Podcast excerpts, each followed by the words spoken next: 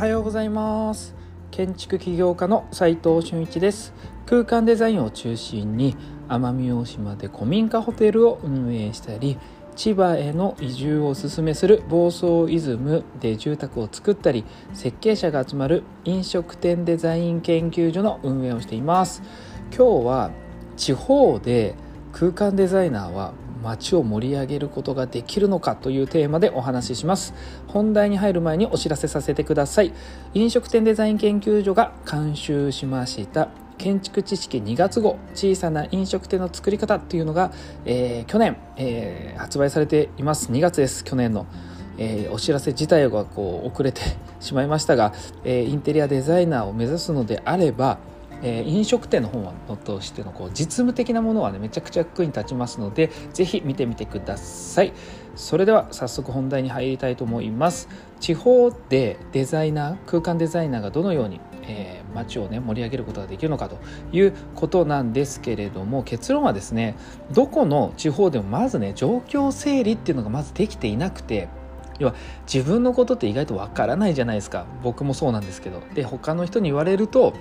整理されるとなるほど何をやらなきゃいけないんだなっていうのが明確に、え整理されてこう実行に移しやすくなるのでまずはたくさんアイデアを出して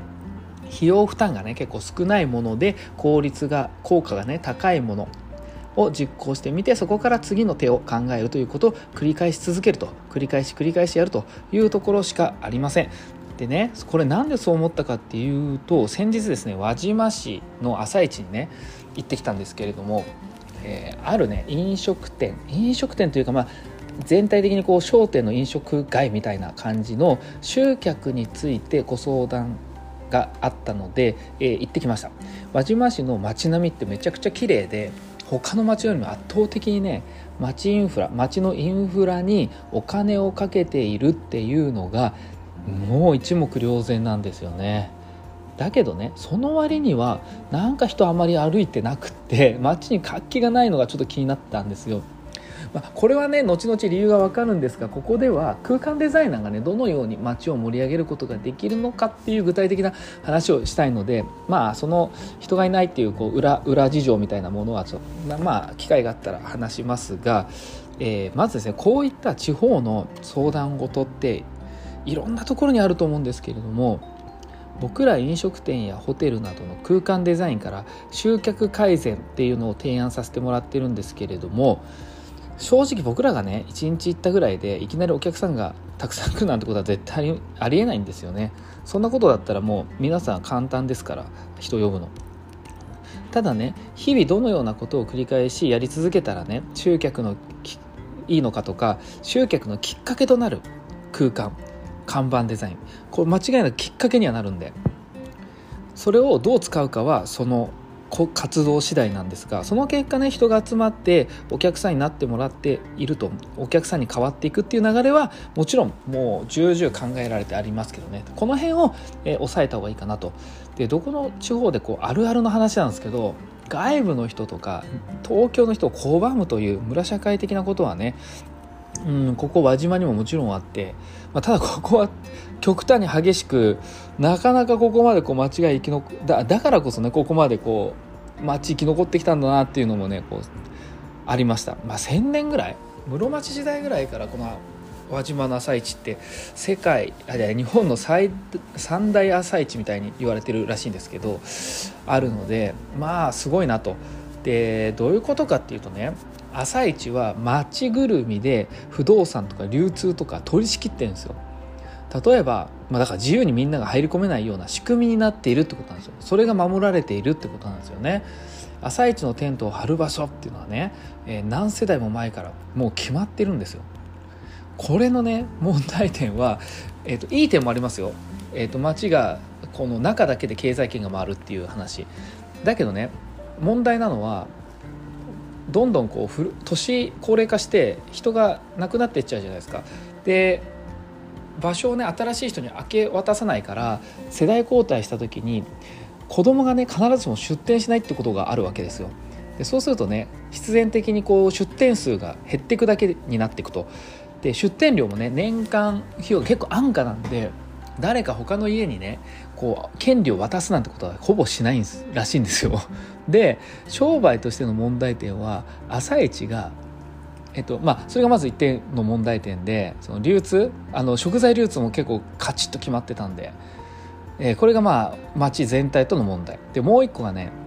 商売としての問題もあって朝市が開催されている8時から12時っていう時間なんですけど、まあ、大体8時半から11時半でもうほとんど店がなくなってると思うんで片付け始めてると思うんですけどやっぱね商店街の目の前にテントがザーって一気に全部毎日朝ですよ。まあ月12回休みがあるみたいなんですけど毎朝やるんですよ。ってことはそこの商店街の店は午前中は基本的にはねもう商売できないじゃないですか。で、えー、11時半から飲食店としての集客って絶対ランチとディナー11時半のランチ17時からのディナーとかじゃないですか。その時間帯にこう朝一目的のお客さんってもう引いてるんですよね比較的。だから商店街としてのランチ需要っていうのが実際あるはずなのに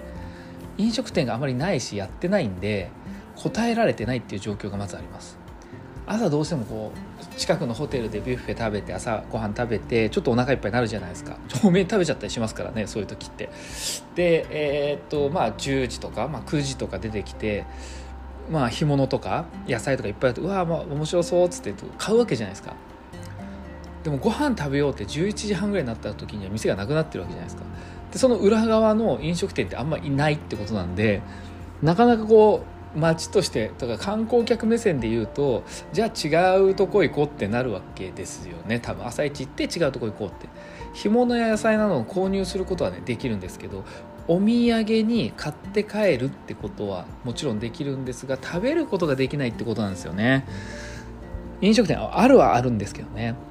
でこんなこのようなね条件をこう整理していくんです一個ずつ。いくつかの解決案を出して実行に移して改善を繰り返せば必ず結果は伴ってくるんで例えばね朝市全体でどのようなものを売っているのかっていうのがこう 正直分かんなかったんですよ。要は朝市全体マップみたいなものがなくってでその際に現状大きな看板を設置するっていうのはまあもちろんコストはかかりますから、まあ、設置位置をすぐこう移動できるような要は朝市のテントの時はえー、見えないけどとか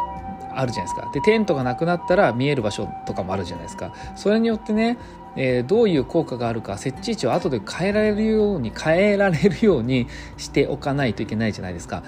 なので、えー、すぐ移動できるように日よけのれんで全体マップをつけると。で日よけのれんの全体マップは観光客の道しるべになるので朝市全体の利用者も便利になりますしね。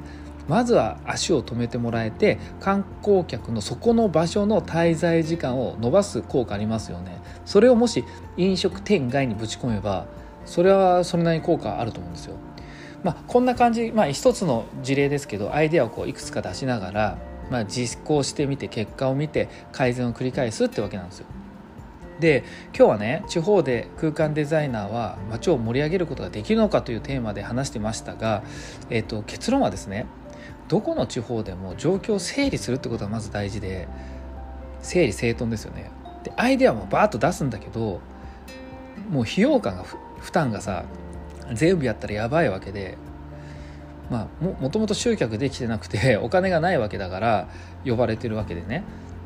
だから効果高くて費用負担が少ないものをまず実行してみようと。その次を手を考えていこうと。繰り返そうっていう感じで、えー、次のこう収益モデルを作っていくのはいいんじゃないかなと思っています。地方ならではでね。で東京で当たり前でも地方でやってない簡単なことっていっぱいあるんで絶対皆さんもね地方行って気づいたら教えてあげてほしいんですよね。これからの時代東京だけでこう設計するより空間デザイナーとして必要とされているいろんな地方でね皆さんも一緒に活動してみません？あのお誘いにもなってますけど、えー、興味ある方はねこうぜひあのサイトまで連絡ください、えー、面白いことやりましょう地方で。